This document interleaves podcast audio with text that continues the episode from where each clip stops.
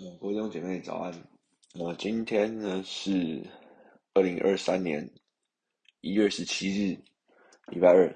京都是路加福音二十三章四十四到五十六节，主题是我将灵魂交在你的手中。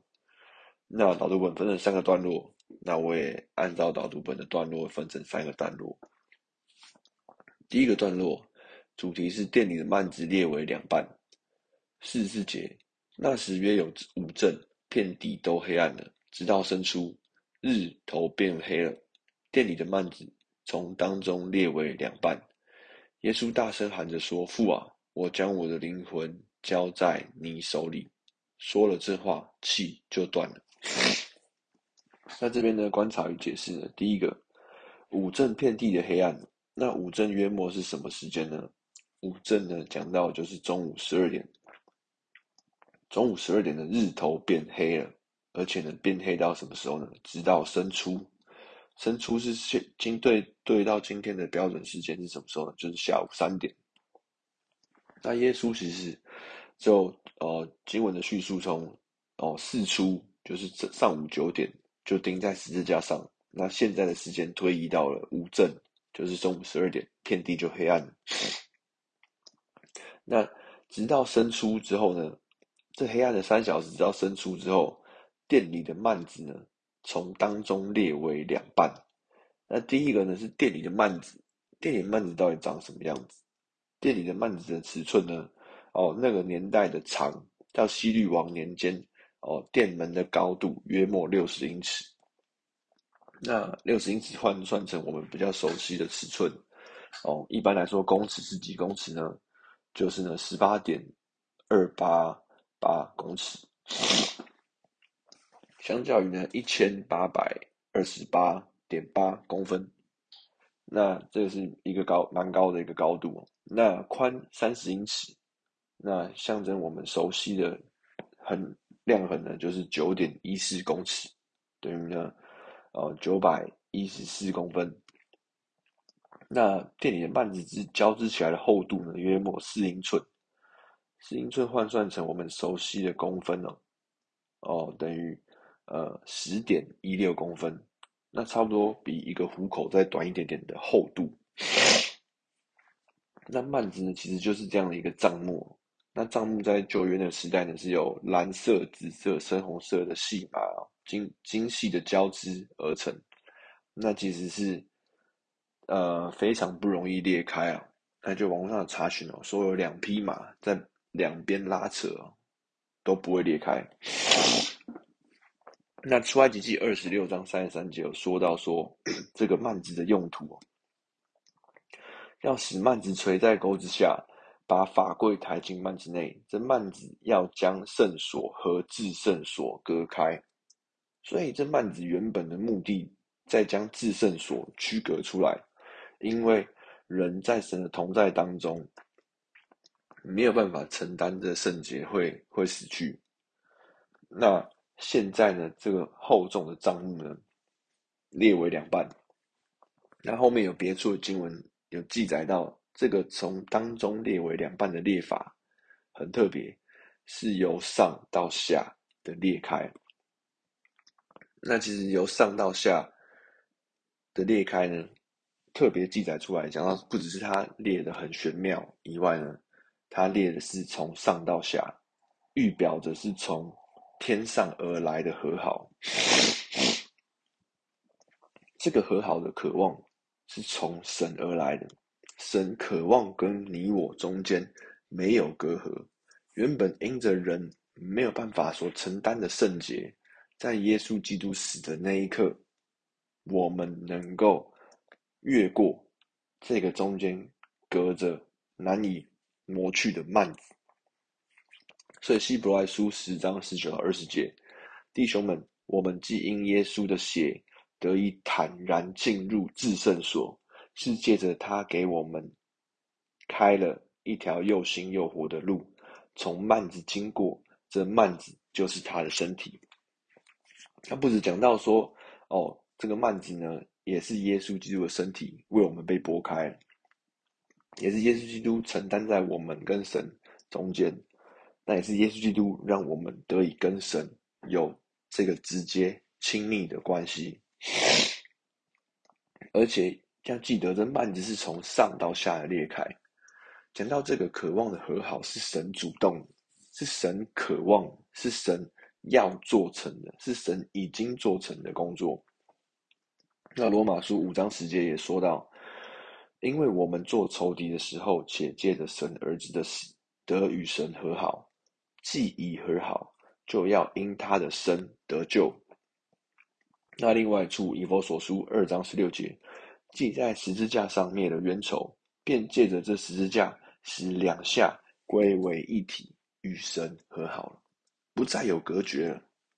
所分隔的幔子不再隔阂，变为一体，能够和好，能够与神和好，以神为乐。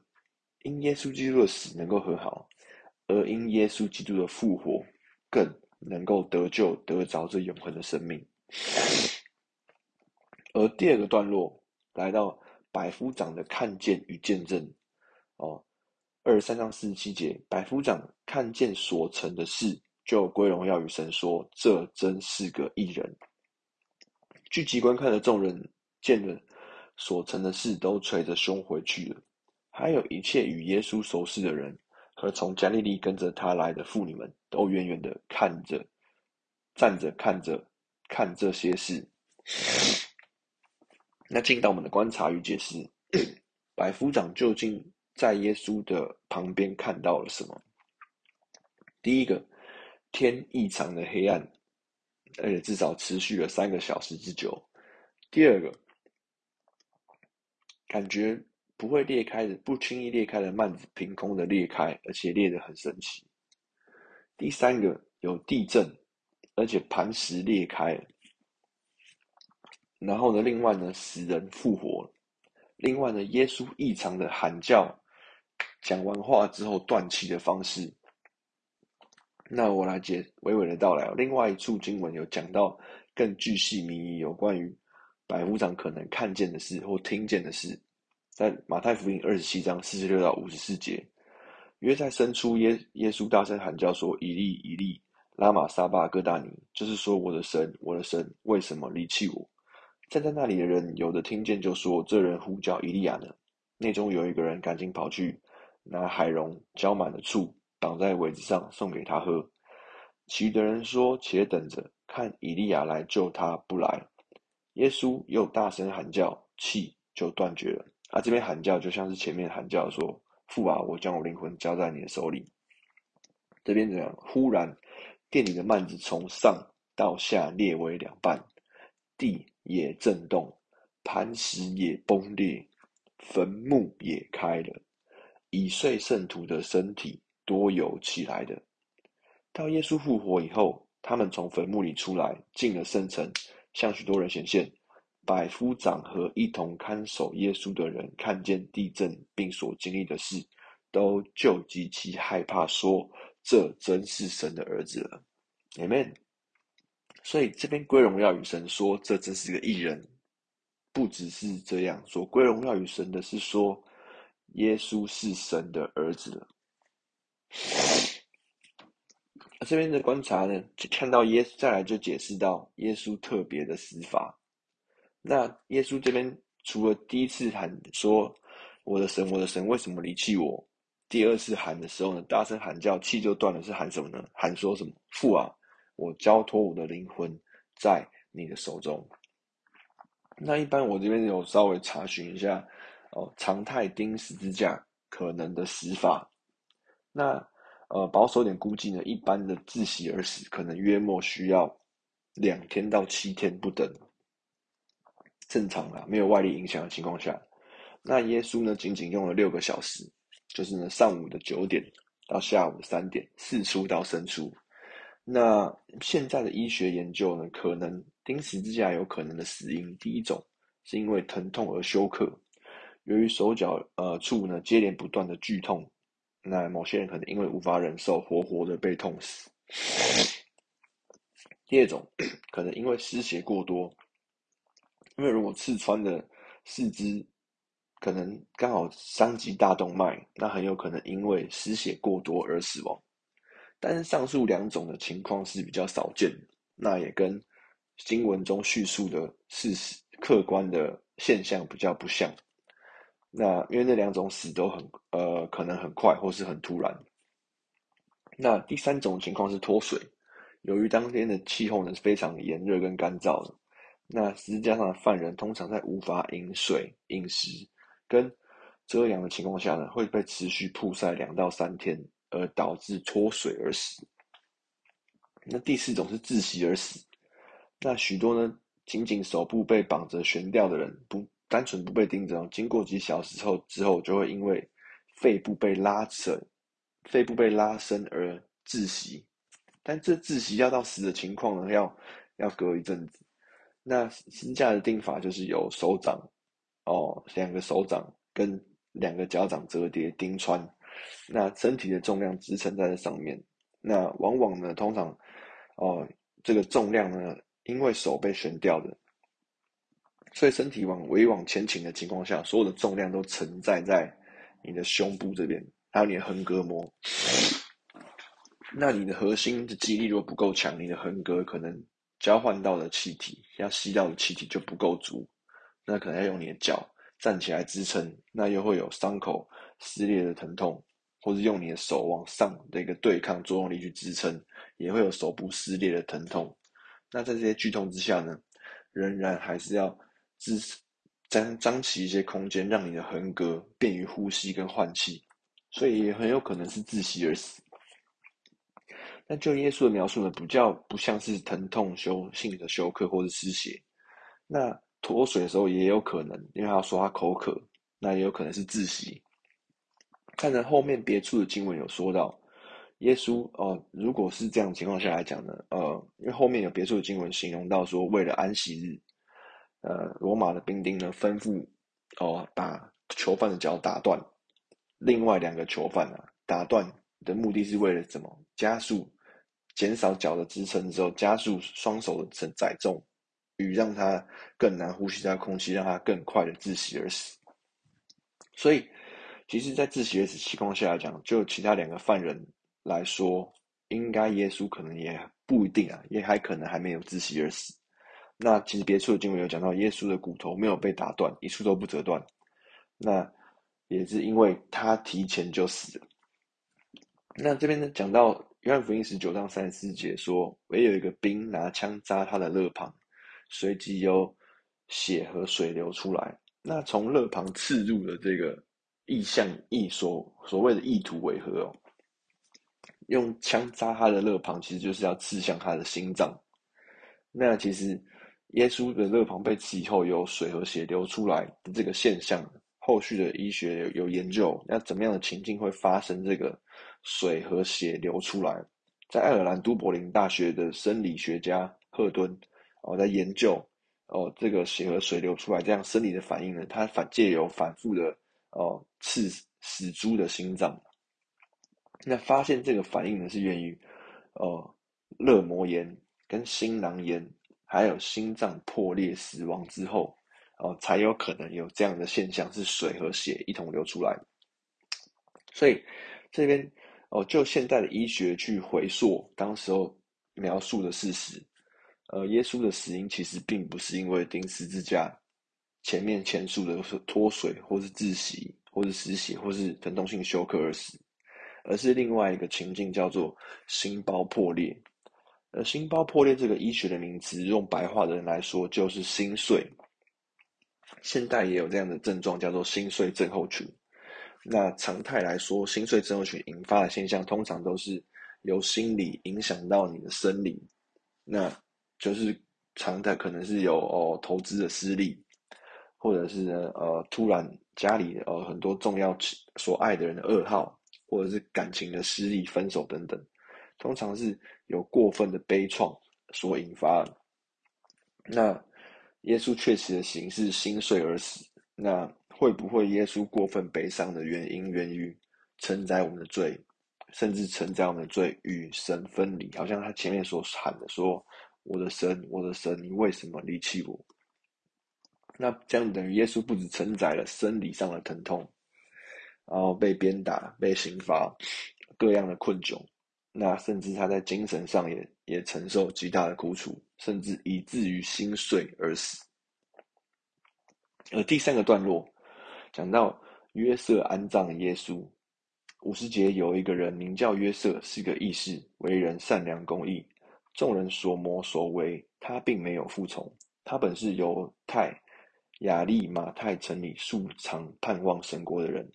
这人去见比拉多，求耶稣的身体，就取下用细麻布裹好，安放在石头凿成的坟墓里。那里头从来没有葬过人。那日是预备日，安息日也快到了。那些从加利利和耶稣同来的妇女，跟在后面，看见坟墓和他的身体怎样安放，他们就回去预备了香料、香膏。他们在安息日便遵着诫命安息了。而这一段的观察与解释呢，是应验了哦，以赛亚的预言，讲到说呢。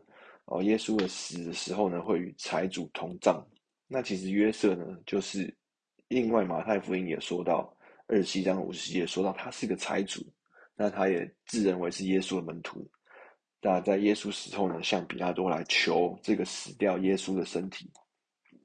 那以赛亚书的应许说到什么呢？五十三章九节，他虽未行过强暴，口中也没有诡诈，人还使他与恶人同埋。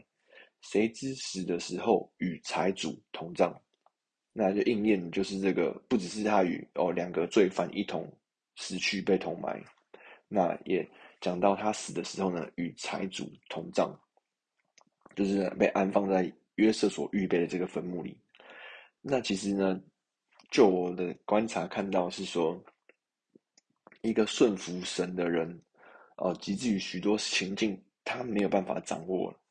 他在十字架上的时候，他主动交付自己的生命，直至他死后，他神的话语的应许也必然成就，必然实现，必然照着神所说的应验。而后面讲到细麻布如何包裹，并且妇女看见了怎么被放进坟墓，如何被安放，其实就是形容耶稣真实的死透了，真实的。好像没有反应，就是就是像就是真的死了。而进到我们今天的默想与应用，第一个，幔子是由上到下的裂开，神主动的渴望跟我们和好，神渴望跟我们的关系没有隔阂。对于神的这个期待与认识，对于你有什么意义？对于你现在的呃担忧？现在的生活有没有什么提醒？第二个，耶稣的行刑者，相较于对照施行哦这些呃酷刑的罗马的百夫长，在看见众多异象后的惊叹，惊叹什么？惊叹耶稣真的是神的儿子。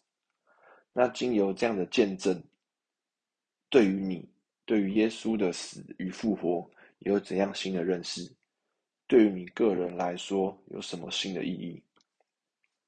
第三个，耶稣主要的死因因为心碎而死。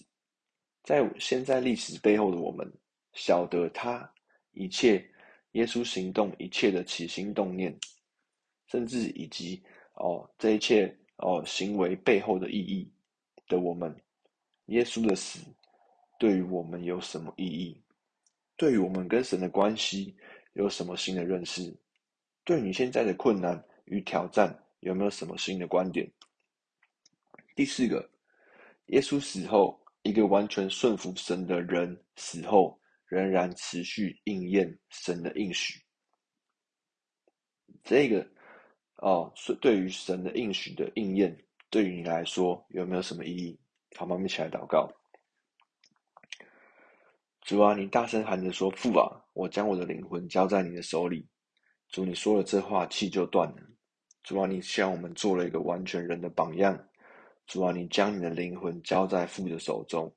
主，所以你能够安然的面对这一切的疼痛，能够安然的在一切的困苦难处之中，主仍然的信赖交托天赋。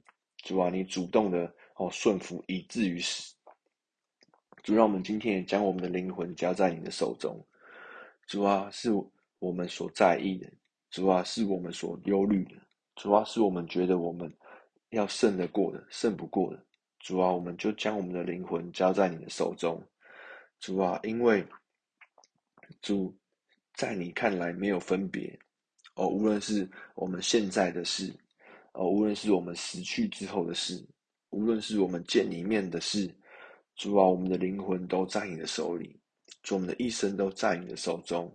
我们所心心念念所渴望的，我们所忧虑哦放不下的，主，我们所期待哦却无所成的，主啊，让我们今天的灵魂就在你的手里，将一切的想望、一切的念想、一切的期待，主，一切的感受、焦躁哦等等的，主啊，你再来使我们的灵魂就在你的手中。今天我们的灵就在你的手里，主啊，愿你来掌管我们，愿你再来使我们的灵来引导我们的生命，主啊，因为我们活是你的人，死的也是你的人，主啊，你为我们死，也叫我们为你而活，主啊，叫我们看见你所付出这一切背后的爱情，看见你一切所承担的一切的代价，所付上来这一切，你渴望与我们和好的渴望。